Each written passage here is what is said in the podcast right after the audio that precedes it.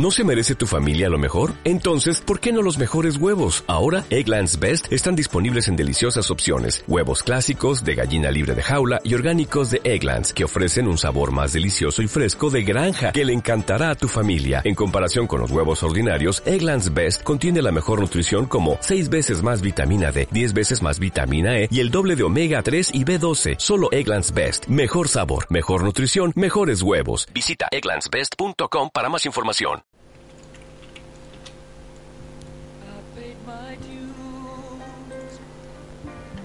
bye.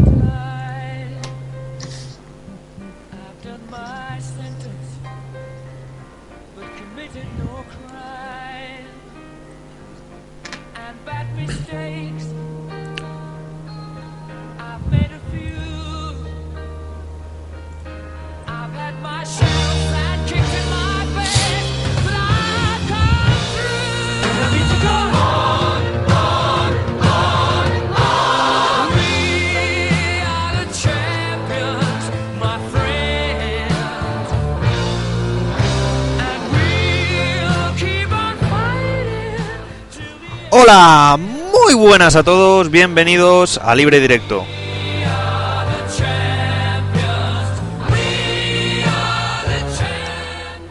Podcast semanal de fútbol de forosdefútbol.es.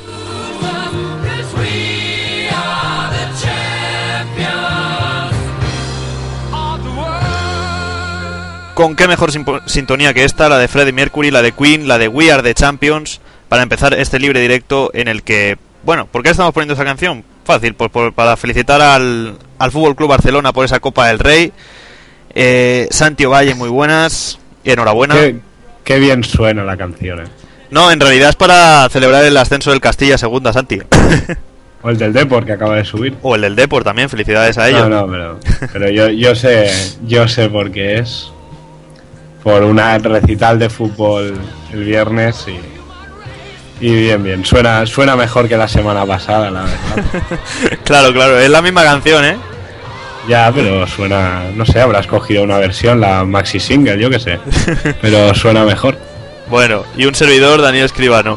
Eh, para presentar este podcast de fútbol en el que vamos a hablar pues de esa final de Copa del Rey entre el Barça y el Athletic analizaremos todo lo referente al partido, las polémicas que hubo, el juego de, tanto de, un equipo y del otro, y luego hablaremos de la Eurocopa, porque hoy Vicente del Bosque ha dado la lista definitiva para de convocados para la próxima Eurocopa. Y bueno, pues vamos a empezar hablando de ese partido, mientras acaba la canción de We Are the Champions, que tanta rabia me da, porque bueno, en fin, yo quería que ganase el Athletic, Santi, te lo tengo que decir. Creo que si no, no, por ser madridista, no por ser madridista, sino porque creo que se merecían un título. Porque este año se lo han currado, han llegado a dos finales, una europea, y yo creo que se lo merecían más. Pero bueno. Sí, pero era, era la europea y no pudo ser. No pudo ser.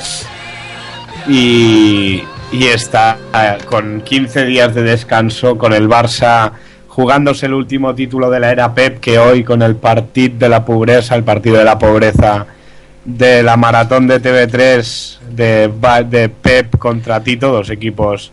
Sí que ha puesto ya el punto y final, se ha alargado un poco la despedida de Guardiola, unos 5 o 6 partidos, pero este era ya el último acto de todos y, y con el último título de Pep en juego.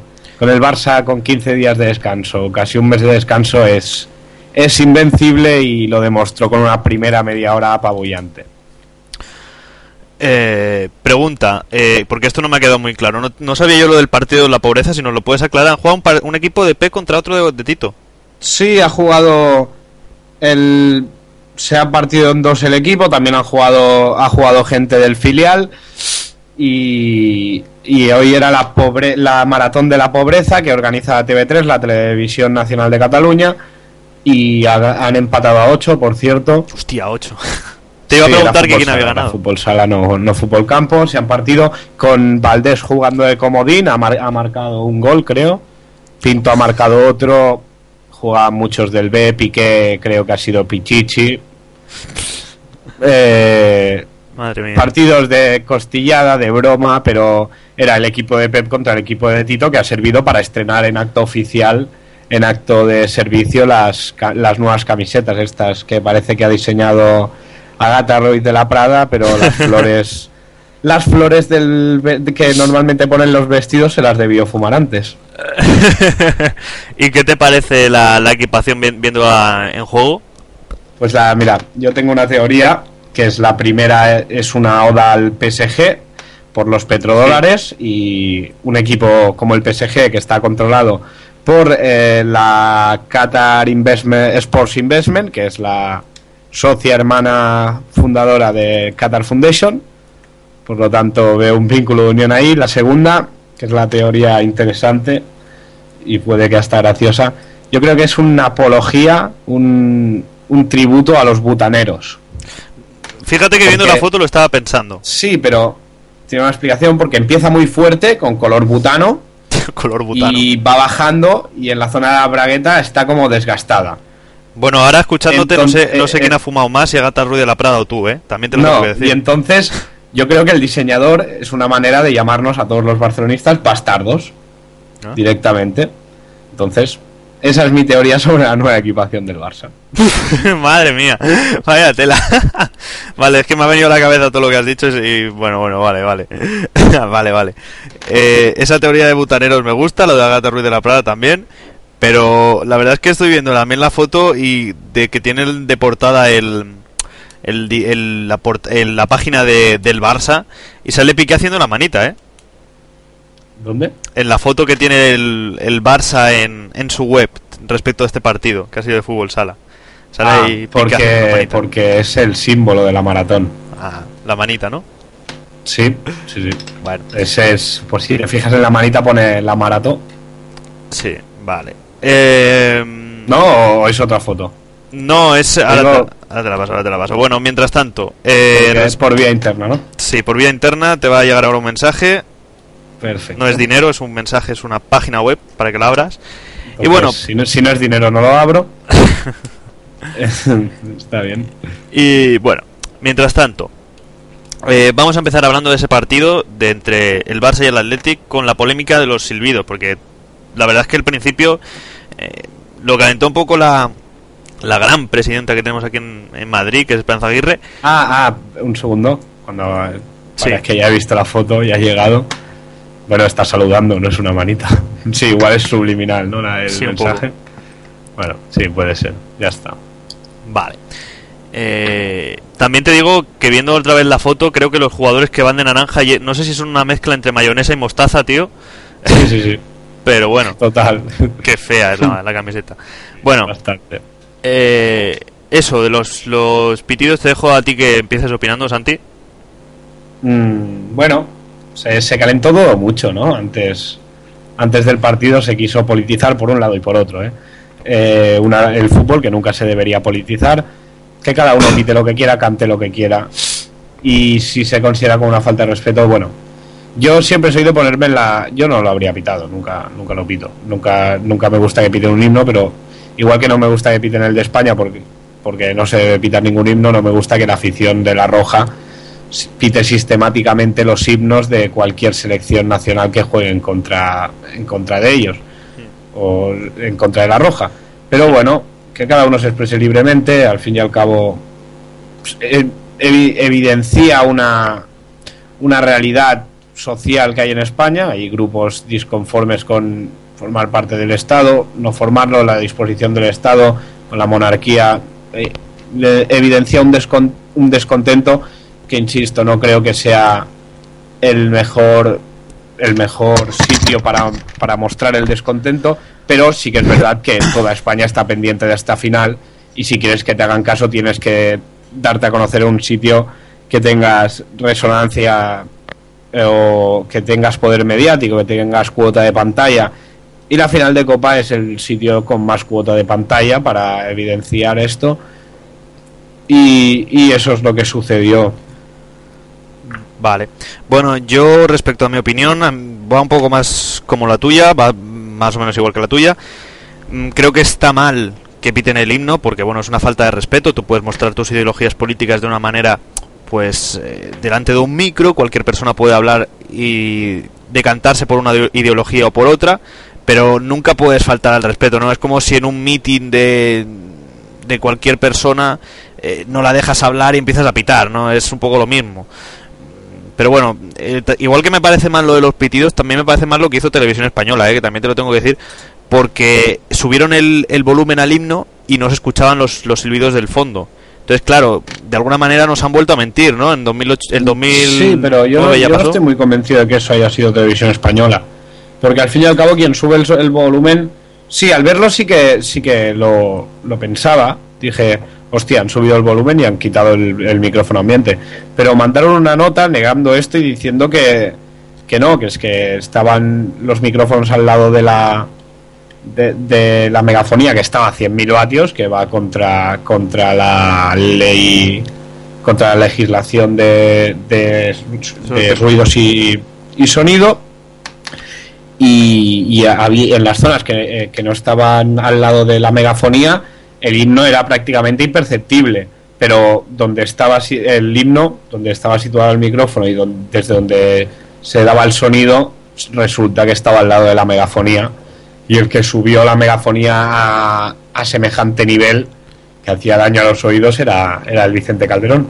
Ajá. Bueno, de todas maneras, la, la verdad, la realidad es que tú lo veías desde cualquier desde cualquier vídeo de YouTube filmado por un cualquier vídeo aficionado, ¿no? Que subió esa parte Sí, sí. y es como dices tú es casi imperceptible el himno. O sea, tú, tú lo que Sí, escuchas pero, claro, porque lo grabas desde, desde donde desde dentro del público que es desde donde se está pitando y está lejos de la megafonía.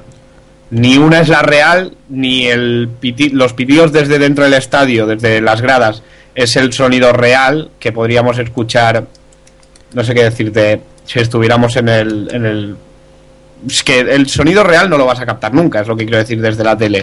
Porque te ponen el micrófono en un lado, te ponen en otro. Dependiendo de la zona del estadio, se oye más o menos el himno. Entonces, no. Es que igual se hizo esta aposta para.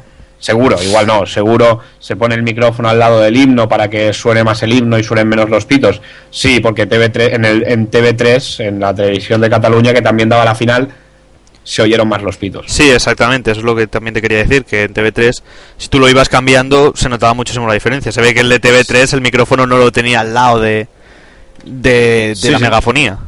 Pero, pero al fin y al cabo, lo importante es el partido, no sé si, si se pita o no un himno. Ya, Yo creo. yo creo que se calentó muchísimo. A mí me parecieron muy mal Sí, las sí. declaraciones de, de Esperanza Aguirre. O sea, Mm, son, son ganas Son- de provocar, yo son creo, bestialidades. Esperanza Aguirre. Mira, eh, dijo que se debería suspender el partido. La última vez que se suspendió un partido por una pitada al himno de España fue en el Camp Nou. Y fue en 1925, con Primo de Rivera en el poder. Sí. Entonces, imagínate la semejanza que tiene la ideología de Esperanza Aguirre en 2012, en plena época democrática, con la de Primo de Rivera, dictador de extrema derecha español. Entonces, se retrata por sí sola en- con, con, sus con declaraciones. estas palabras, de estos, imitando a Primo de Rivera, ¿no? sí, sí. Una cosa que todo el mundo ha superado, que prácticamente todo el mundo ha superado, pero no. Y luego también, por supuesto, los, los gritos en contra de Esperanza Aguirre, ¿no? Antes de que sonara el himno, clarísimamente no, estaban cantando la Esperanza Aguirre cosas no muy bonitas. Sí, le llamaron de todo menos guapa. Por eso te quiero porque, decir. porque no lo es. Pero, pero sí, sí.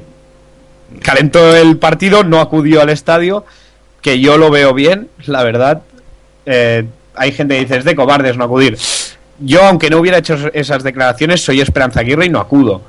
Porque, además de que ella es del Madrid, reconocido, y no quiere que, es, como aficionado al fútbol, no quiere que se celebre el partido en su casa, se lo llevan al Calderón, que es su comunidad autónoma, o la que ella preside. Hmm. Además, le van a pitar el himno, el himno que ella tanto quiere, y además va a tener que verlo y poner buena cara. Mm, Yo no iría, porque es. No sé, es que no. Es, yo, si fuera Esperanza Aguirre, no iría. Pero bueno. Otro, otro movimiento, otro- otra cosa que la gente ha querido ver mal y que yo te lo quiero preguntar, es lo último político que te quiero preguntar, es cuando, el momento en el que Puyol une la, la bandera, la Icurriña, con la bandera de la señora catalana. Eh, ¿Qué te pareció a ti eh, eso? la gente quiere ver eh, mal eso y, politizarlo, ¿no? Pero bueno, Sí, realmente pero- yo le estaba agradeciendo a, a la afición vasca, ¿no? El, el acudir y el animar, yo creo. Y que la final se celebra entre un equipo catalán y un equipo vasco. Yo no quiero. Si yo mi pregunta es. Sé que la realidad social de ambos. de ambas comunidades, ambos países, como le quieres llamar. eh, no, no es la misma si esto eh, se produce entre un equipo vasco y uno catalán que si se produce entre uno extremeño y uno andaluz. No es, no es lo mismo que, que coja una persona y con todo lo que se ha montado ponga la bandera vasca y la bandera catalana que ponga la andaluza y la extremeña. No es lo mismo. Pero ya se quiere sacarle la puntilla a todo, ¿no? Han jugado un equipo vasco y uno catalán, una gran final, la han ganado, es el fin del ciclo de Guardiola, que, el fi- que, que cuando se ganó fue el primer gran hermanamiento entre aficiones Athletic Barça y los jugadores del Barça en 2009 celebraron el título con la, con la Icurriña y con la Señera, pues es una manera de acabar el ciclo, plasmándolo eso y poniéndolo ahí. Que se puede ver más allá, pues igual sí, pero, pero es, es fruto de la exageración y de la bola que se le ha dado a todo este, a todo este tema durante una semana. Por ausencia de fútbol, más que nada.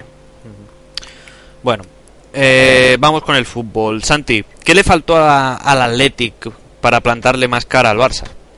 Es la pregunta que todo el mundo se hace. Mira, yo creo, y es triste, pero al Barça solo hay una manera de jugarle, que es como lo hizo el Chelsea. Tienes que tener mucha suerte, que el Barça no esté del todo acertado, y igual te sale bien. Pero planteándole un partido al Barça, cuando, este, cuando el Barça está descansado, plantearle un partido a marcajes individuales es asegurarte la muerte, porque tienes un, sin ir más lejos, tienes un jugador que se llama Leo Messi, que te puede superar, no un marcaje individual, 11, te puede superar 11. Joder, que- Entonces yo creo que fue un muy mal planteamiento de Marcelo Bielsa. Yo me quedo, aunque no, fu- aunque- no acabara en gol, yo me quedo con la jugada de Leo Messi que se va de tres o cuatro defensas, se queda solo ante el portero y falla porque no tenía Sí. ángulo. O sea, pues saca un pie Gorka. Sí, sí. Y no Eh, tenía sí. ángulo tampoco Messi. Pero vamos. Pues yo creo que es eso. Y luego que el Athletic Club es un equipo muy joven, un equipo que nace este año, la manera de jugar es- nueva de este año y nos ha cautivado a todos, pero es un equipo muy joven y no sabe jugar estas finales. A base de llegar, esperemos que llegue a muchas más, aprenderá a jugarlas y no le podrá la presión. Al Athletic le pudo la presión como le pudo el día de la Europa League. Ya, pero tú piensas que el Athletic es un equipo que hace mucho que no que no celebra ningún título, que este año ha tenido dos oportunidades. En una eliminó al Manchester United que, y hizo un partidazo en Old Trafford.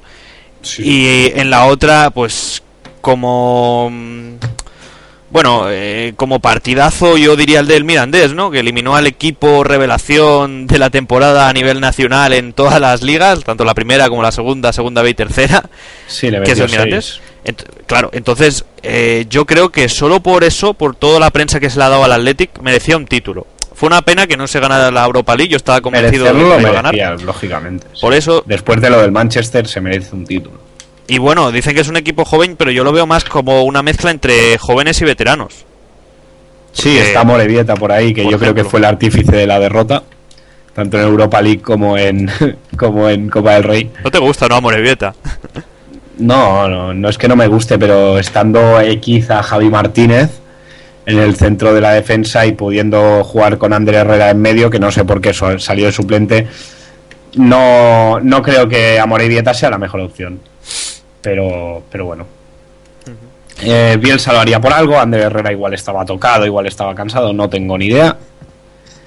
Y, y le salió mal, un planteamiento de hombre a hombre. Si tú comparas hombre a hombre, pese a que a los del Athletic son muy buenos, Muniain, Llorente, De Marcos, Ander Herrera y Turraspe son muy buenos. Tienes delante a jugadores como Xavi, Iniesta, Busquets, Pique, eh, Puyol no que no jugaba, Messi, Pedro, que volvió a ser desequilibrante y volvió a enchufar todo lo que tuvo. Tienes jugadores que son los mejores del mundo, Sí. pues te van a ganar. Bueno, Si están mínimamente acertados, te ganan. no, el que estuvo mínimamente acertado, bueno, mínimamente. El que estuvo acertado fue Pedro, porque vamos, eh, digamos que Pedro es un jugador que durante toda la temporada eh, le han caído críticas por todos lados, eh, pero por todos lados. Y resulta que ahora por un partido bueno que se hace, ya está. Lo demás no existe, solo existe ese partido. Ha marcado dos goles, le ha dado una Copa del Rey al Barça. Acaba de pasar una moto por mi calle. Eh, parece que ya no existe todo y que por eso Vicente del Bosque le tiene que convocar. Yo creo que, y luego ya lo debatiremos cuando hablemos de la Roja, que es una buena selección que Pedro vaya. Porque Pedro es un jugador que si está en forma, a mí el año pasado, y salvando las distancias, o hace dos años, me recordaba a Pelé. Estaba delante de la portería, o a Romario, estaba delante de la portería y decías, esto es gol. Y va a ser gol y las enchufaba todas, todas. Si está en forma y eh, Pedro recupera el, el instinto, y parece que en 15 días ha recuperado esta forma y esta chispa que tiene a la hora de, encarar la portería. Entonces, siendo así, yo creo que Pedro es un jugador fundamental para España, insubstituible. De hecho, en el mundial creo que se el mundial creo que se gana gracias a Pedro. Si no es por la salida de Pedro contra Alemania y en la final contra Holanda que sale titular, otro gallo habría cantado. Y creo que recuperar a Pedro de cara a esta Eurocopa es una muy, muy, muy buena noticia para España. Y es cierto que no ha hecho un año como el al que nos tenía acostumbrado los dos anteriores. Bueno, yo no me pasaba tanto contigo, o sea, yo no me pasaba tanto, yo no le comparaba con Peleo con Romario, que son palabras mayores. Ya, hombre, lógicamente, salvando las distancias, pero sí. me sí, refiero sí. a eso, al tipo de al tipo de juego, al tipo de resolución de cara a portería que tiene. Sé que se plantaba delante de cualquier portero. Recuerdo, y no es por, por hurgar en la herida, recuerdo un, 2 un 0-2 en el Bernabéu, que Pedro se planta delante de Casillas con Albiol persiguiéndolo y dice y desde la frontal dice esa pelota va allí y la pone a la base del palo cruzándola. En, a esto me refiero. Sabe dónde va a poner la pelota y sabe que va a ser gol cuando está en forma.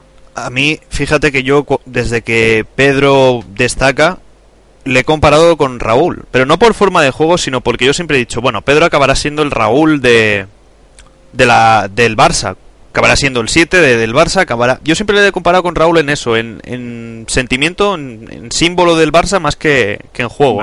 ¿no? no, yo no lo creo que llegue a ser un símbolo del Barça, porque es un jugador que marca muchos goles pero pasa desapercibido. Bueno, pero acabará por no pasar desapercibido con el tiempo. Pero Raúl empezó con 17 años y Raúl es lo que es por la cantidad de goles que ha metido. Pedro no podrá meter estos goles. No, nunca llegará a las cifras de Raúl o ni se le asemejará porque no es el máximo goleador del equipo. Bueno, opiniones dispares, Santi. sí, sí, totalmente. Así que bueno, eh, más cosas del Barça. Un poco de que opinar de los defensas de, del Fútbol Club Barcelona, porque bueno, apenas se tuvo que ver a, a lo que es la línea de cuatro de, de defensas. Jugaba con cuatro, ¿no? O con tres. Guardiola. Con cuatro, con cuatro Montoya. ¿no? Montoya. Montoya jugó una final y yo creía que le iba a quedar grande y hizo un auténtico partidazo. Incorporándose, llegando, defendiendo, paró a Muniain, no, Muniain creo que estaba por la otra banda, pero se alternaba de banda y en las acometidas que tuvo Muniain por esa banda lo, lo paró. Impecable Montoya. Y Piqué y Mascherano y Adriano. Una línea de cuatro absolutamente fantástica. Bueno, de lo último que quiero comentarte yo del partido, Santi, y ya extra extra bueno extra deportivo no que se va del partido es sobre tú has dicho que el, el Athletic es un equipo joven y te doy toda la razón tiene jugadores como Muniain Llorente de Marcos eh, Ander Herrera que van a marcar un, un antes y un después no pero eh, ¿tú crees que, que el Athletic el año que viene seguirá igual o crees que por ejemplo Muniain se irá a otro equipo de Marcos se irá a otro que va a haber movimiento en, en el mercado de, de verano eh, con los jugadores de la yo creo que va a haber, yo creo que, que, va a haber movimiento y que el primero en en coger el petate en coger la maleta y marcharse es Marcelo Bielsa este con la año. de novias que le van a salir eh, equipos de jeques el Chelsea no creo porque está Di Mateo pero el, el mismo Liverpool dice que, que, quiere cambiar de entrenador eh, quieren el, el Inter de Milán con estas novias, yo creo que él, él, es el primero que se va a ir. Y a alguien se va a llevar. Creo que se va a descomponer el equipo. Y, y, espero que no, pero creo que sí. Bueno, me has dejado aquí impactado con lo de Bielsa. Yo era el último que le veía abandonando la nave, si te digo la verdad. Yo creo que sí. Que, que con, cuando te viene a llamar, estás en el Athletic Club, que es un gran club, el tercer, el tercer grande de España, y para una persona de Bilbao no hay nada mejor que, que estar en el Athletic, y así lo demuestra que Llorente lleve tantos años y Javi Martínez lleve tantos años, pero siendo Bielsa y que te venga el Liverpool, que te venga el Inter a entrenar, a pedir que les entrenes, pues no hay color. Bueno, yo lo que tengo claro es que no se va a ver ningún jugador, pero porque el Athletic es como es, históricamente es como es, y se ha respetado muchísimo la cantera, es un poco el mismo ejemplo del Barça. Y yo creo que los jugadores tienen tan en, en el corazón el escudo que no lo abandonan. Y tú has dado los ejemplos clave, has dado a Llorente, que tuvo ofertas del Real Madrid, del Manchester tuvo ofertas de grandes equipos y sin embargo se ha quedado en el Athletic.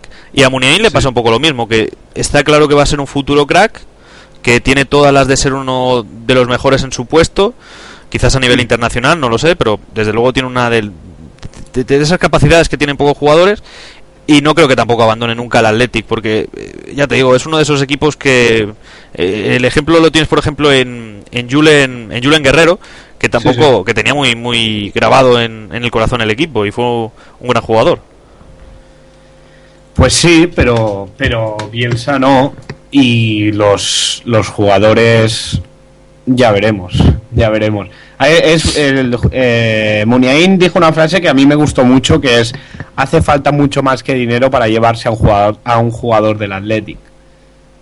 Pero son futbolistas y su carrera, poder hacer historia con algún grande de Europa, alguno de ellos también les influirá. Y yo creo que el primero en exiliarse este verano va a ser Javi Martínez.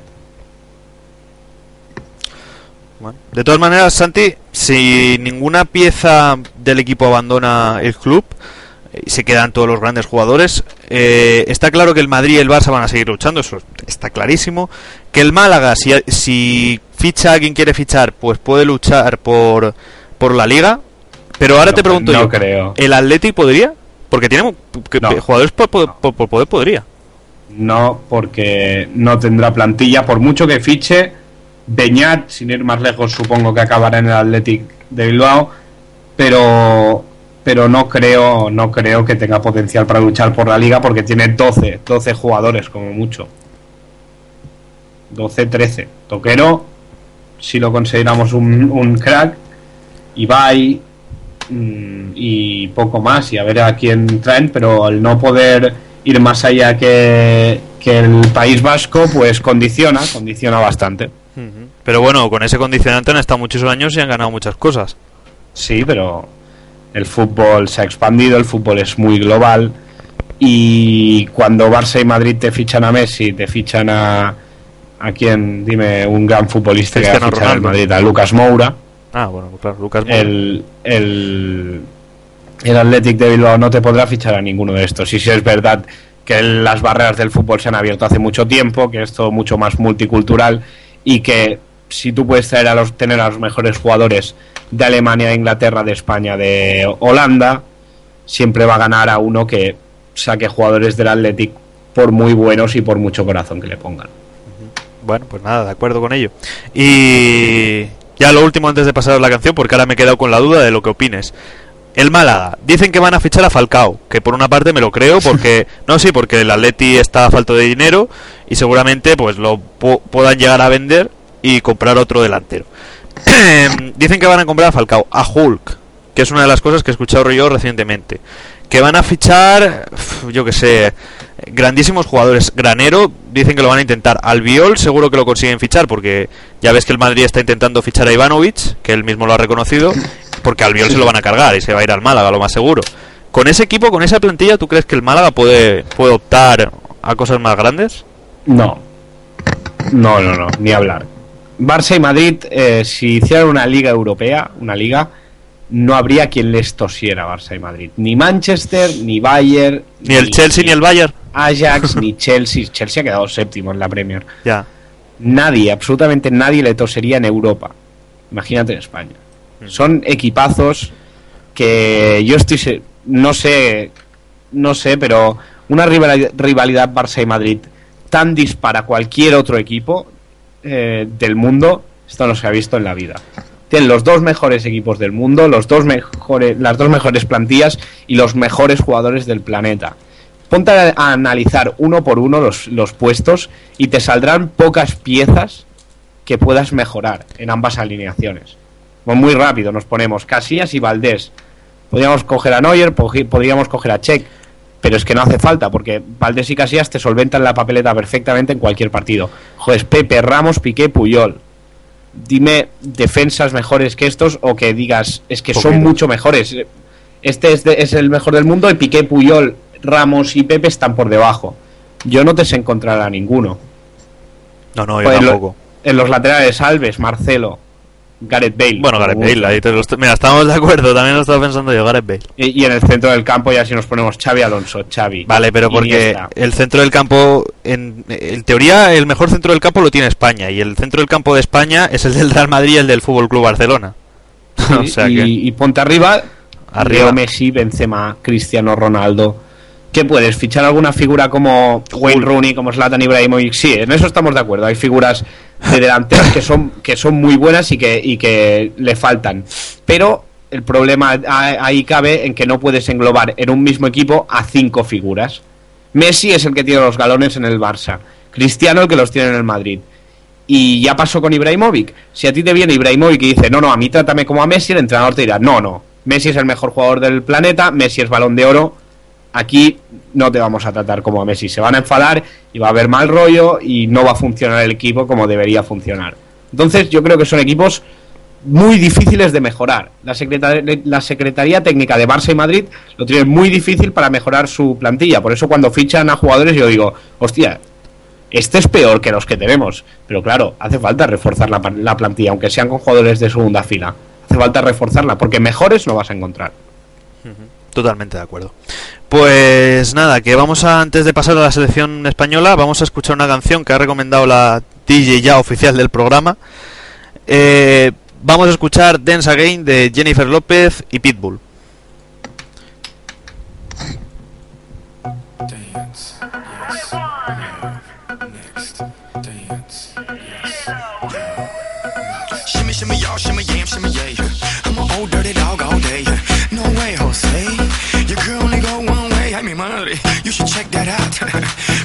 Turn around.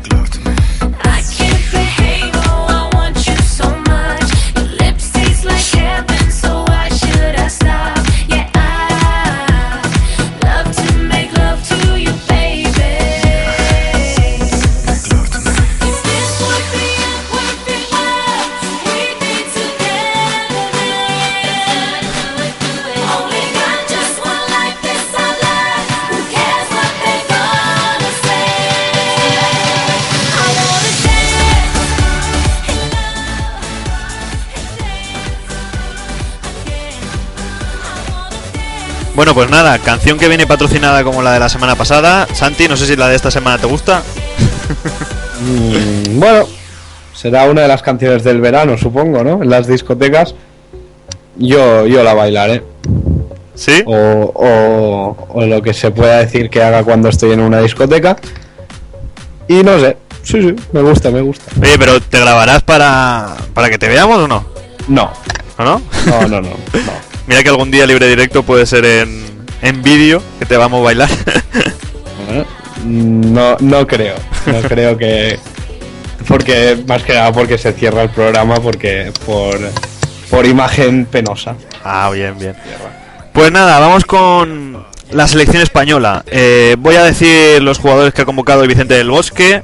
Eh, Iker Casillas, Víctor Valdés y Pepe Reina en defensa. Arbeloa, Sergio Ramos, Juan Fran, Raúl Albiol, Jordi Alba, Piqué y Javi Martínez en defensa. Busquets, Xavi Alonso, Xavi Iniesta, Silva, Cazorla, eh, Mata, Sesc y Navas como centro del campo como centrocampistas y Pedro Llorente Torres Negredo como delanteros. Eh, Santi, ¿qué te parece la lista? Si la semana pasada decía que era de segunda, esta me va gustando más. Parece una buena lista. Y que con esta lista se opta a cualquier título. Bueno, eh, yo tengo bastantes dudas. ¿eh? Eh, no por lo del título se puede luchar, está claro, porque viendo el centro del campo ya te puedes eh, te puedes imaginar que esto es el mejor equipo del mundo seguramente. Pero fíjate que yo con lo de- con la delantera no no estoy muy de acuerdo, Santi. Pero sí, pero es lo mismo que le pasaba al Barça. Claro que el Barça tiene a Leo Messi, que es un punto a favor, o uno, dos, o tres, o 50, como los goles que ha metido este año en Liga. Pero. vale, ya está, ya he metido la cuña. Eh, pero si te falta una cosa, Pobla. Eh, Pobla. También en catalán.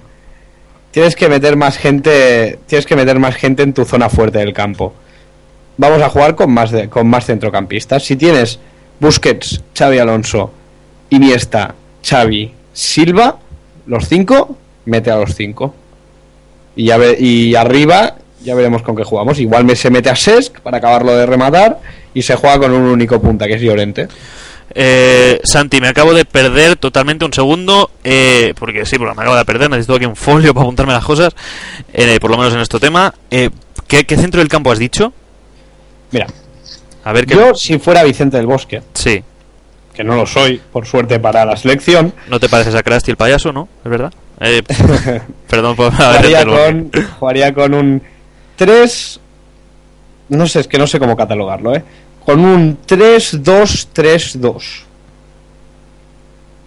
Mm, y tampoco, o sea, jugaría con un 3, 2, 3 y medio, 1 y medio. Para entendernos, ¿vale? Bueno, es que... Mira.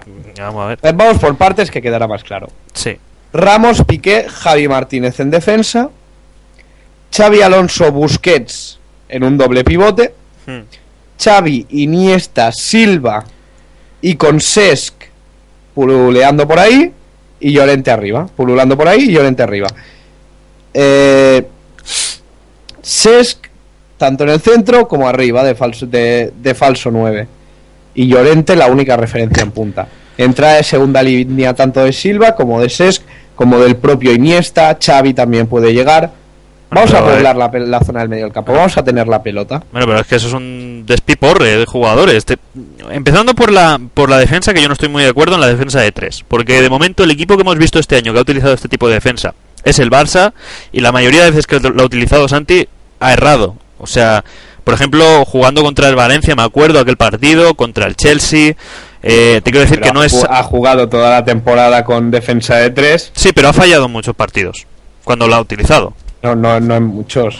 Ha hecho números de campeón. Si no hubiera estado el Madrid estratosférico y si no hubiera te- tenido la mala suerte del día del Chelsea, pues seguramente estaríamos hablando de un Barça campeón de Liga, campeón de Champions. Bueno, yo. No ha resultado mal la defensa de tres. Que los resultados luego no han acompañado por, por momentos determinados, vale.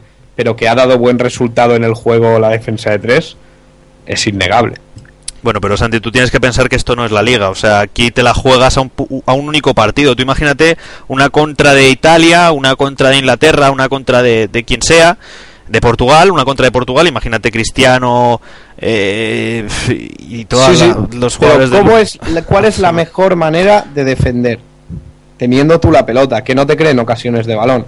Vale, pero Santi, te, Ah. te vuelvo a repetir, imagínate un robo de balón, una contra de Portugal, te quedas con una defensa de tres, te quedas en blanco, te quedas a cuadros y es gol y te eliminan. Yo soy del, sí, yo soy de la opinión de que tienes que ejercer tu juego de la, majo- de la mejor manera posible.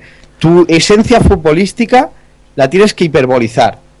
Entonces, lo que tienes que hacer es, a mi entender, como yo qui- eh, quiero y me gustaría que jugara España, eh, arriesga, arriesga. Tienes que tener un 80% de posesión de balón.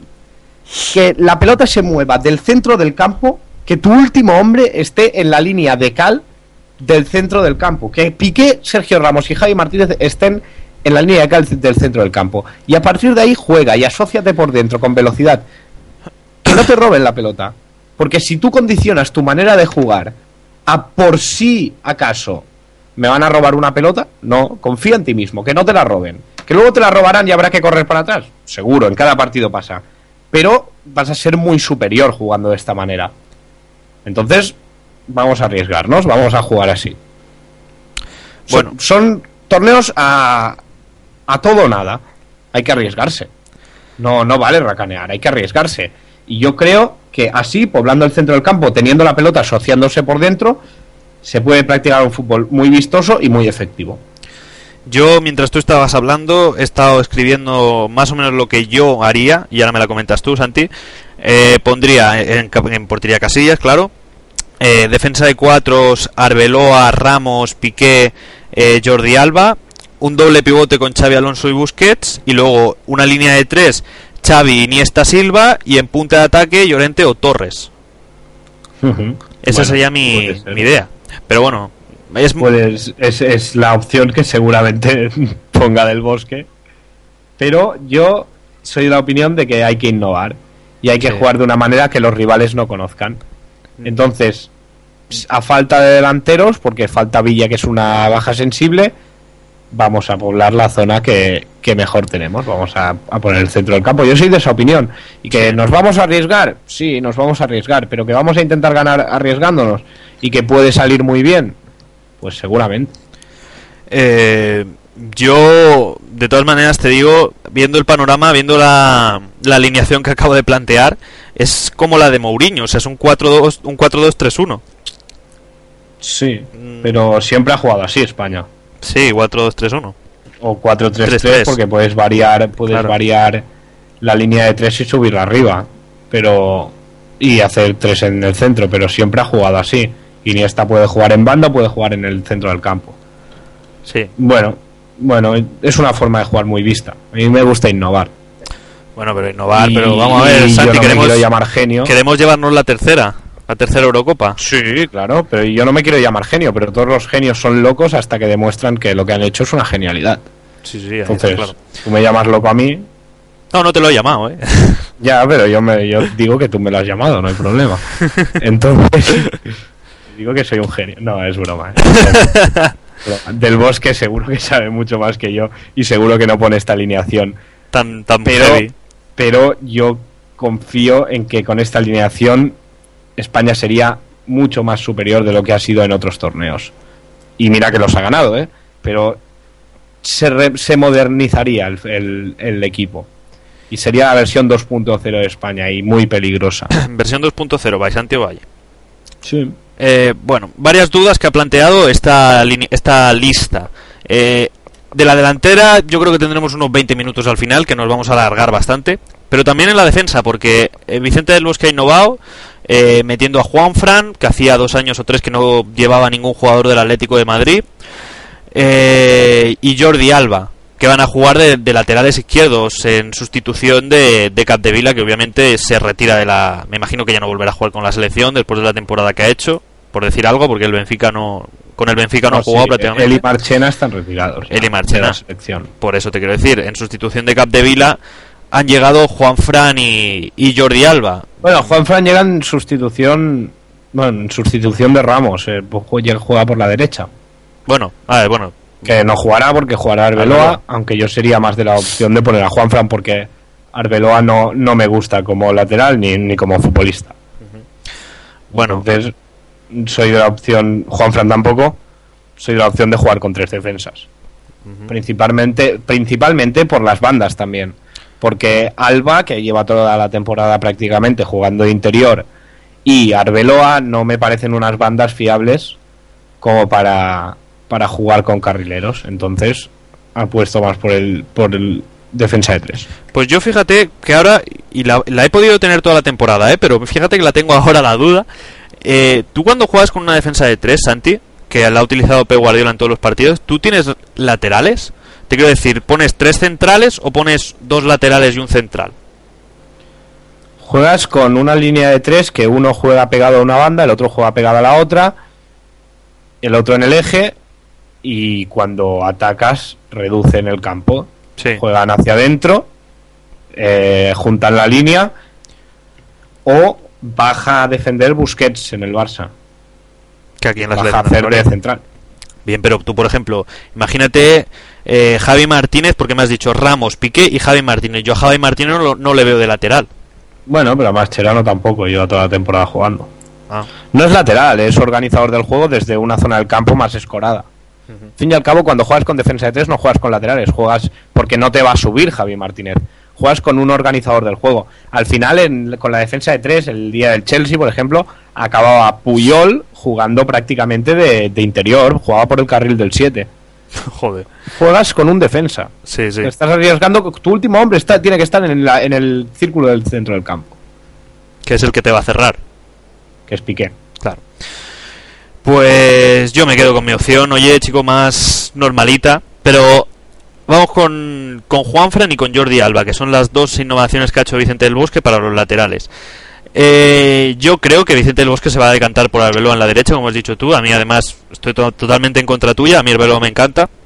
Porque defiende muy, muy bien. Luego, otra cosa es que suba, que, que ejerza de carrilero, que no, que no sabe, no me gusta. Pero defender defiende muy bien. Lo ha demostrado en el Madrid esta temporada. Eh, pero para la izquierda, no sé, chico, yo no sé qué decirte, porque Jordi Alba me genera bastantes dudas. Está claro que es muy bueno, que le espera un futuro muy, muy bueno, pero que no, no sé yo si tiene el potencial suficiente para jugar una Eurocopa todos los partidos. No, no, para la izquierda es Jordi Alba o, o Jordi Alba, no hay otro. Por eso. Otra cosa es que se arriesgara a jugar con Juanfran por la izquierda, ¿no? No creo, no creo. Era Jordi Alba o Puyol hasta que se lesionó. No, no hay otra. Por eso a mí me entra la duda de, de ya vuelvo a repetir, de defensa de 3 o defensa de 4. Pero para eso, Jordi Alba o, o da igual que juegue Albiol, da igual que juegue Iniesta. Cualquiera que no sea lateral. ¿A ti Jordi Alba, Santi, te gustaría en el- que jugara en el Barça? ¿Te lo ves como jugador Sí, del Barça? Sí, sí. Pero tiene mucho, le queda mucho que aprender. Parece muy buen futbolista, con muy buena base, muy mucho recorrido, muy potente, muy rápido, serio, disciplinado, pero le queda, le queda mucho que aprender. Y es muy joven y ya lo aprenderá. Muy joven, 23 años. Recién cumplidos, o sea que muy, muy joven. Sí, sí. Eh, Me eso, gusta más Gareth Bale por esto, ¿eh? Por eso. Ajá, por, por la experiencia, ¿no? No, porque me parece un futbolista como la copa de un pino. Me parece un, un clase mundial Gareth Bale. Bueno, de todas maneras esta temporada no, no ha sido tan buena como la anterior, ¿eh? De Ya, Gareth Bale. Es que en Inglaterra ninguno, excepto el Manchester City, que mira, ha ganado porque al final no la quería ganar nadie. Pero, No pero nadie. es que todos los equipos lo han hecho bastante mal en, en Inglaterra. Yo no sé a qué se han dedicado toda la temporada, pero lo han hecho pésimamente. Sí. Fíjate, el campeón de la Champions ya ha sido séptimo. Sí. Y, y el Manchester United eliminado de la Champions en fase de grupos, eliminado por el Athletic Club en, en UEFA Europa League, el Manchester City también eliminado en UEFA Europa League. El, el Chelsea, bueno, es campeón por. ya hemos visto cómo se ha convertido en el campeón. Y el Liverpool llegando a finales, pero la liga dejándola a un lado, igual que el Manchester, hay que el Manchester que el Arsenal, que al final se metió ahí en la lucha gracias a un enorme Robin Van Persie, pero empezó la temporada con la marcha de Sesc, parecía que se iba a segunda división. Bueno, mm, la otra duda en la defensa que te he dicho yo en esta lista es Raúl Albiol, que parecía que no iba a ir a la Eurocopa. De hecho, Yo estaba toda la temporada viendo la, los partidos del Real Madrid y decía, Albiol es imposible que lo convoque Vicente del Bosque. Pues mírale, ahí está. Sí que es verdad que viene por porque Puyol está lesionado, que si no, no vendría, digo yo.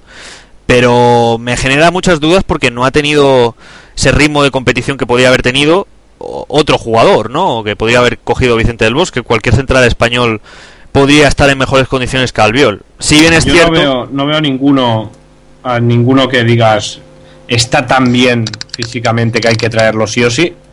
Y, y ya te digo, el- aparte del fútbol, siempre lo, lo he defendido yo, cuentan muchísimas otras cosas. Y que Albiol es una persona importante en ese vestuario y que ahí es uno de los pilares, porque lleva muchísimo tiempo, no hay duda. El Chori, entonces, entonces es, es un como la presencia de Reina. De Gea hoy en día está mejor que Reina, pero pero Reina tiene que estar en ese vestuario hasta que se retire o hasta que se renueve la selección. Y yo creo que al Viol ha pasado lo mismo. Al Viol no hay ninguno que destaque así especialmente, pues que venga al Viol, que, que todos sabemos quién es y aporta mucho fuera del terreno de juego. Porque todos sabemos que Albiol no va a jugar. Si acaso el tercero, el tercer partido de la fase de grupos. Pero es está que Javi Martínez, está Ramos, está Piqué. por eso no creo que vaya a jugar. No. Como el Es mundial. que antes jugaría Busquets, yo creo. Bueno, no porque veo difícil que Del Bosque renuncie al doble pivote. Pero bueno. No, no, pero vamos a ver, va- es muy difícil que se lesionen. Son eh, seis o siete partidos, ahora no te sabría decir, pero eh, es muy difícil que se lesionen Ramos y, y Piqué, o Ramos o Piqué. Sí, Entonces sí, van a ser sí. los dos. Es los difícil, pero partidos. cosas más difíciles se han visto, ¿eh? Bueno, imagínate, se lesiona Ramos, te queda Javi Martínez. Sí, Eh, sí, sí, sí. Entonces yo te quiero decir que es muy difícil. Pero bueno, Pero si se lesiona Arbeloa, ahí ya tenemos un... O Juanfran o Jordi Alba, ahí ya tenemos un problema. Hombre, si se lesiona Narveloa, te queda Juanfran. Si se lesiona también Juanfran, que ya sería mala suerte, pues nada, chico, pones a Ramos de No, lateral. pero yo digo, pones Arbeloa, si se lesiona Arbel- eh, Jordi Alba, perdón, tienes que poner Arbeloa en la izquierda Sí. y ya te la juegas. Y eh, estoy contando que se lesiona Ramos, ¿eh? Porque es lo que has dicho tú, que imagínate que se lesiona Ramos. Bueno, vale, eh, Santi, también puede caer una un meteorito y que el único que pueda jugar sea Albiol, de, de defensa, de centrocampista y de delantero. Bueno, pues entonces no la ganaremos. No, no, está, eso está claro. Bueno, eso es respecto a la defensa.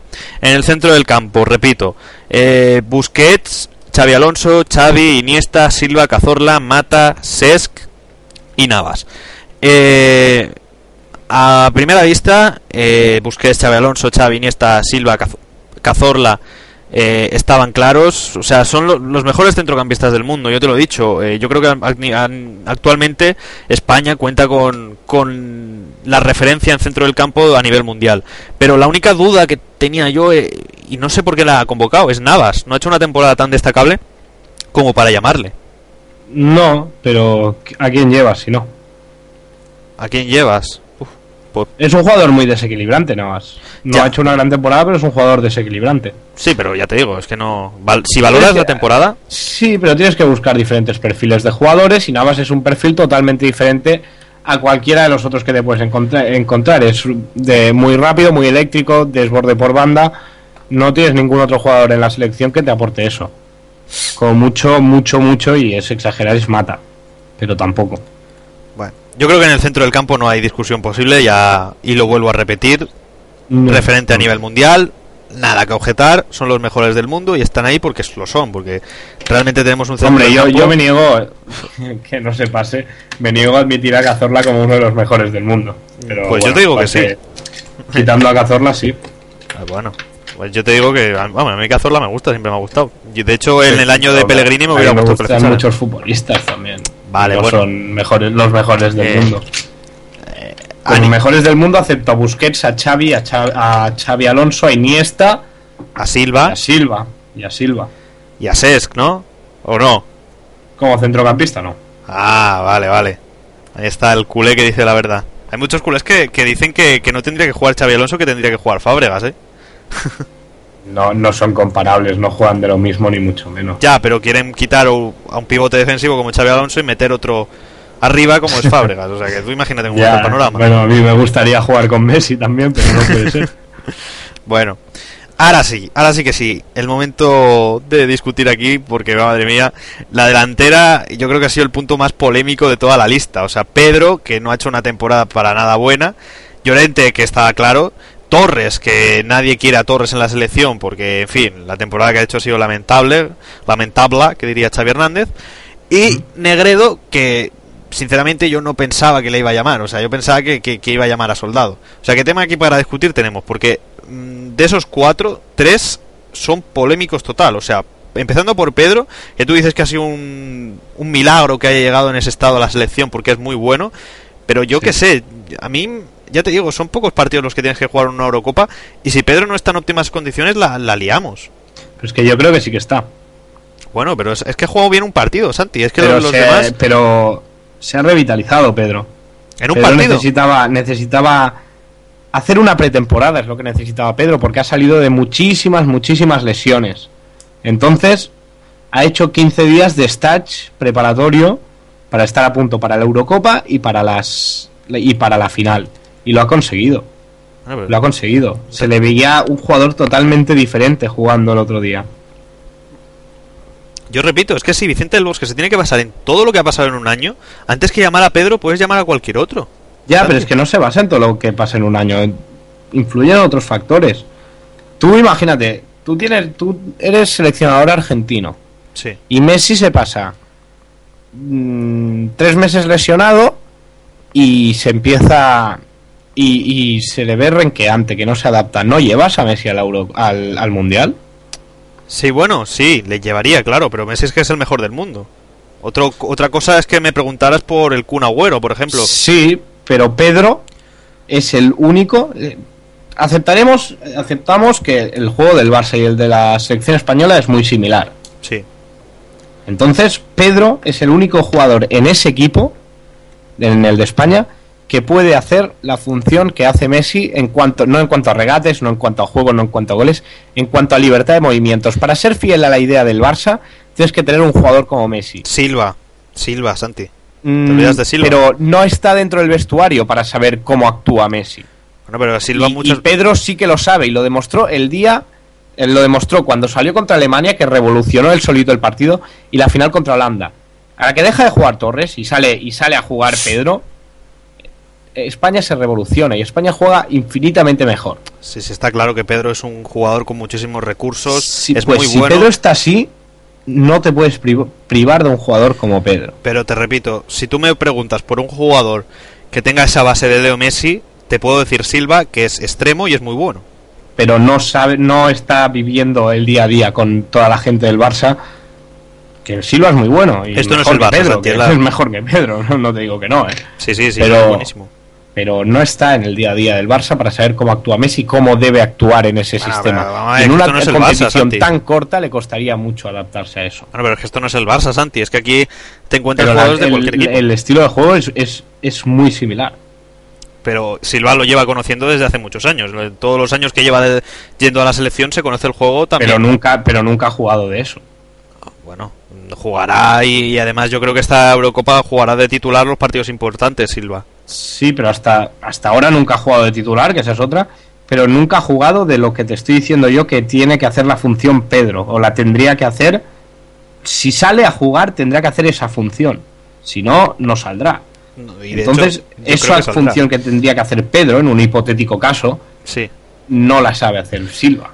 Pero vamos a una pregunta, Santi. Si, yo- si Vicente del Bosque va a emplear el 4-2-3-1 que te he dicho yo, que me has dicho que lo más seguro es que lo utilice, ¿dónde pones a Pedro? En la posición de... No, no, no, no juega. No juega, ¿no? Si, si, Juega. si juega con eso, no va a jugar, va a jugar Silva. No, no, no va a jugar. Silva, ¿no? No, no, no jugará. No, no, no, no cuento con Pedro como titular. Eh, no lo cuento, En su posición, en la posición de Pedro, jugará Silva, me imagino. lógicamente. Vale. Pues vamos a ver cómo... cómo y, y- y en cambio de sustitución, para revolucionar el partido, cambiarías a Silva por Pedro. La posición de Silva por la de Pedro. Depende, depende de cómo vaya el partido. Igual Silva, igual Busquets, igual Xavi Alonso, igual Piqué, igual Ramos. Igual Casillas. También. bueno. No sé, depende de cómo vaya el partido. Llorente era claro, porque además igual incluso puede jugar de, de titular de, de 9 puro, porque además... Yo lo pondría, pero y esta es una apuesta personal, ojo con la posible titularidad de Negredo. No, no, no me fastidias. Ahora hablaremos de Negredo. Vamos por parte. Pedro, Llorente, Torres, Negredo. Vamos con Llorente. Eh, Llorente a mí me gusta mucho. Yo creo que va a ser el titular indiscutible esta Eurocopa. Eh, pero, claro, eh, eh, es la única no duda, ¿no? Que había, porque todo el mundo sabía que iba a contar con Llorente del Bosque. Además que has hecho una muy buena temporada. O sea que no creo que haya ninguna duda res- respecto a Llorente, ¿no, Santi? No, ninguna, se lo ha ganado a pulso. Vale, entonces nada que discutir de Llorente.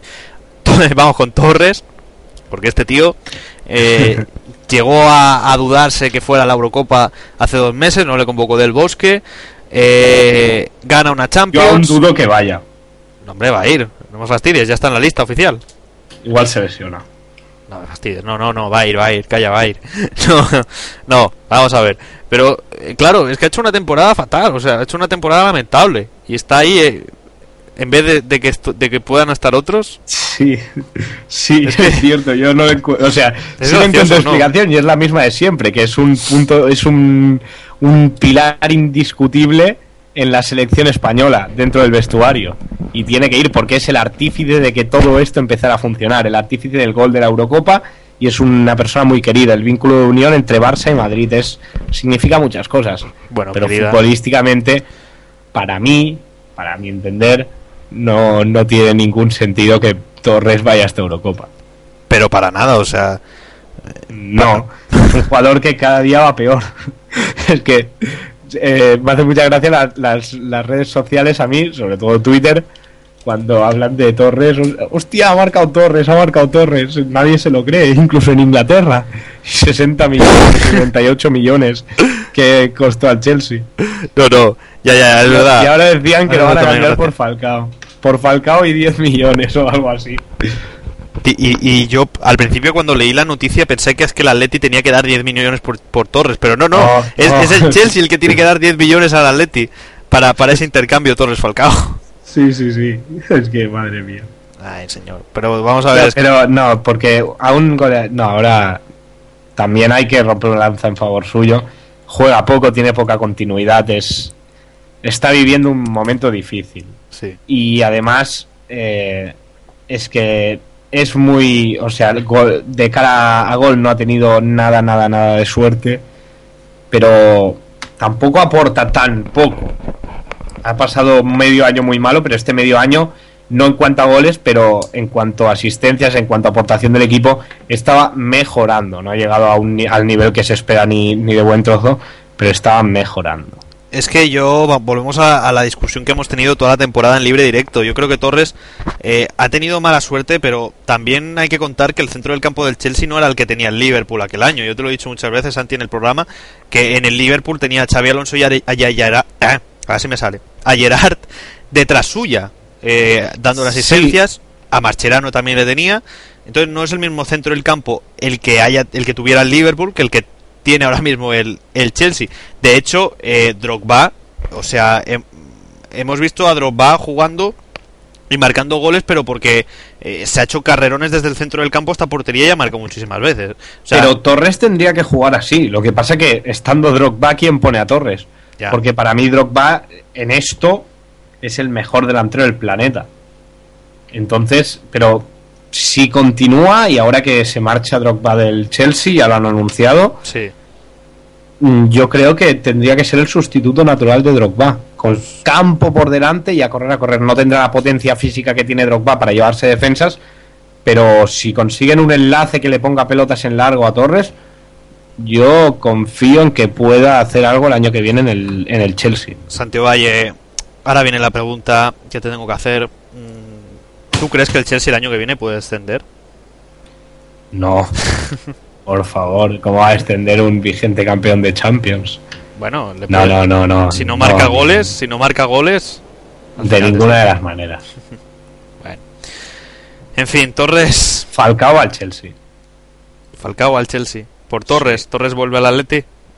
No lo sé, pero Falcao yo creo que va al Chelsea. O al Manchester City, uno de los dos. Yo creo que va al Málaga, Falcao. No, hombre, no.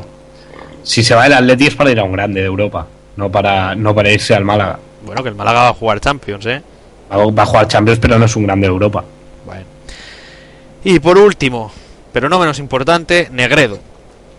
Negredo que yo considero un jugador, un 9 que, ten- bueno, que es normalillo, yo le considero normalillo. Pero dentro de esos normalillos... Normalillo, normalillo es la nueva definición de malo, ¿no? Sí, sí, vale, sí. un vale. eufemismo, Es vale, ya está. Sí, sí, clarísimamente. Pero dentro de esa gama de normalillos, eh, yo hubiera llevado antes a Soldado. Porque si bien es cierto que ha tenido un final de temporada un poco malo, porque ya yo creo que el cansancio con el Valencia de toda la temporada pues se ha notado, pero es un jugador que tú miras el, el global de, de goles que, que ha hecho durante toda la temporada y, y no es malo. Sí, sí es verdad que, que- que esos, eh, ¿qué te digo yo? 8 o 9 partidos con el Valencia últimos de la liga, a lo mejor no, fu- no estuvo al primer nivel, ¿no? Pero sí que ha hecho una temporada muy buena. Yo creo que antes de ir Negredo debería haber ido Soldado. Eh, no se entiende que el máximo goleador eh, nacional no vaya. Claro. Claro, y vaya Negredo. Pero, Vicente del Bosque ve algo en, Sol- en, en Negredo que nadie más sabe ver. Porque le encanta Negredo. Entonces, yo no sé si es que del Bosque es histriónico, es, es bizco o tiene un ojo clínico. Pero ve algo en Negredo que, que nadie puede ver. Yo tampoco lo veo. A mí me parece un jugador mm, normalito, como has dicho tú. normalillo, ¿no? Normalito. Que normalito es malo. Yo diría que bastante malo. Y ya... Pero, pero mira, es lo que hay. Falta Villa y, y podría ya haber llevado a Adrián, que no me parece una buena opción llevar a Adrián, ya lo digo, o a Soldado o a Negredo, y ha llevado a Negredo. Yo habría llevado a Soldado sin pensarlo ni un momento. Pues yo también. Yo, yo, mira, yo hubiera llevado a Soldado. O, o te voy a decir, me preparo para las risas, para la discusión. Aunque ya llevamos así toda la temporada. A Raúl. Me lo hubiera llevado por Negredo. En vez de. sí, sí, no. En vez de llevarme a Negredo, me hubiera llevado a Raúl. Que Ya. para eso ha hecho un temporadón con el Salque. El año que viene se retira, entre comillas, porque se va a un equipo de, de Arabia Saudí, ¿no? Entonces, mm, te quiero decir, eh, como homenaje, como gran último campeonato de Raúl, la Eurocopa. No ha querido del Bosque, no pasa nada, pero joder, es que llevas a Negredo, que, que no ha hecho una temporada para nada buena en el Sevilla, no te llevas a Raúl, que ha sido noticia eh, en todo el mundo prácticamente, o en toda Europa. Yo habría llevado a Toquero. Puestos a elegir. A Toquero, has dicho. Sí, sí. Bueno, yo... No, no, digo, puestos a, a elegir un delantero Sí, sí, sí. que no tiene ninguna, opción- ninguna opción de ir, pues Yo. Morata. Yo Morata me hubiera llevado. Morata. Para Sí, eso. está bien, está bien. No, hombre, pero vamos a ver, Santi, Raúl. O a, o a- o a Uche del español. Pero vamos a ver. Santi, Raúl, antes que Negredo, ¿te lo hubieras llevado, sí o no? Siendo sincero, Negre- si te plantean Negredo o Raúl, ¿a quién te llevas? A Negredo. Por Dios. Raúl nunca más va a volver a la selección y yo estoy de acuerdo en que no vuelva. Bueno, pues nada. chicos. Y lo he explicado muchas veces Sí, por sí. qué. Pero bueno, como último campeonato para Raúl no hubiera estado mal. En fin. Eh, la delantera... Hay, ha- hay quien ha planteado, incluso que lo he leído yo hoy, de que jugara Silva como falso como falso delantero como lo hace Messi en el, en el Barça, porque no Sí, Osesc también juega de eso en el Barça. Claro, porque es que antes que poner a, a Yo- bueno, Llorente vale, que es- ha hecho una muy buena temporada, pero antes que poner en punta a Torres o Negredo, chico, juega con un falso 9. O sea, juega con Silva de falso delantero y ver lo que te sale, porque tienes el mejor dentro Sí, del campo del mundo. Pero bueno, que del bosque decida. Sí. No, no sabes cómo te va a salir el invento del falso 9. Están los partidos de preparación para probarlo. Sí, Supongo que que lo probará. Supongo. Ya, ya lo ha hecho alguna vez y el resultado ha sido bueno. ¿eh? Antes que se me olvide, voy a decir ahora, eh, mientras tanto, bueno, eh, los partidos de, de preparación, Santi, a ver, los, los partidos que va a jugar España antes de la Eurocopa son eh, el 30 de mayo de 2012, oh, joder, perdón, el 30 de mayo, porque 2012 está claro, va a jugar en, en el estadio de Suiza, en Berna, eh, contra Corea del Sur, ¿vale? Uf, potencia mundial. Eh, sí, uno de los mejores equipos mundiales. Eh, el 30 de junio va a jugar en el Estadio La Cartuja, en Sevilla, contra China. Uf, Camacho. Va a estar ahí. España contra Camacho. eh, Pues oye, pues tiene su. Que se lleven mascarillas porque los alerones en Sevilla hace calor. ¿eh? No juegan en Sevilla, ¿eh? No juegan en China. Por eso que en Sevilla hace calor. Has dicho en China. No, he dicho en Sevilla. Ah, bueno. Sí, que se lleven. ¿Cómo has dicho? Eh, mascarillas. Mascarillas. De esas que llevan para la gripe A, los chinos, que se pusieron mascarillas para la gripe A. Sí, sí, sí. De, esa- de Es esas, que de las mismas. Las rescaten del altillo. O del Vale. tatami. Bueno, pues esos son los dos partidos que tiene España antes de jugar el europeo. Repito, 30 de mayo contra Corea del Sur y el 3 de junio contra China. Uno en España, uno en Sevilla, el del 3 de junio. Y luego los partidos que tendría ya fase de grupos, que ya los comentaremos, son el 10 de junio, es el debut de España en la Eurocopa contra Italia, el 14 de junio contra Irlanda y el 18 de junio contra Croacia. Partidos, bueno, el de Italia va a ser difícil, el de Irlanda no lo creo y el de Croacia aún menos. Mm, bueno, ya veremos. A mí Italia e Irlanda no me preocupan porque están de recortes. Y Croacia, pues Dubrovnik es bonito. Es lo único que conozco de las selecciones. Yo, yo nada. en fin. Italia, yo creo que va a ser muy fácil. Italia está lejos de su mejor nivel. Es una, una, una selección en, que es en recomposición. Parece que intenta jugar al fútbol, que está renunciando al estilo marrullero, al estilo catenaccio, amarrategui que tenía antes y está intentando jugar al fútbol, pero esto no se hace, esto no es flor de un día y, le llevará tiempo. Que ojalá lo consiga porque quedará muy buen equipo, tiene jugadores muy buenos. Pirlo, que está ya en sus últimos días como futbolista, pero Montolivo, Jovinko, tiene arriba jugadores como el mismo Balotelli, podría jugar Matri, eh, cuando se recupere Giuseppe Rossi, Chiellini, tiene muy buenos futbolistas, Italia es la más peligrosa, pero creo que esta, eh, esta Eurocopa no va a hacer nada. Irlanda y Croacia son, son casi tan potencias mundiales como China y Corea del Sur. O sea que no, no hay que preocuparse demasiado. Vale. Pues nada, Santi, un libre directo más que se nos va. Es el último libre directo, por cierto, en el que vamos a nombrar cosas del Madrid, del Barça, seguramente. Porque ya se ha terminado la temporada para los dos equipos y para el resto de Y también. Manu se lo ha perdido. Y Manu se lo ha perdido, ojo con el, da- con el dato.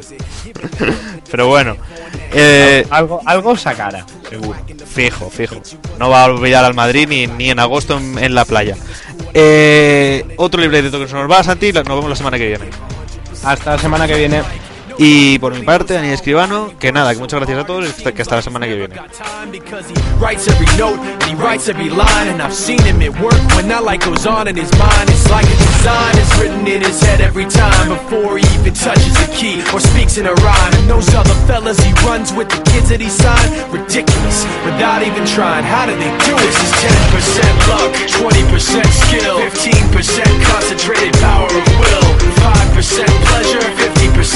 pain 100% reason to remember the name. This is 10% luck, 20% skill 15% concentrated power of will 5% pleasure, 50% pain 100% reason to remember the name. Fort Minor.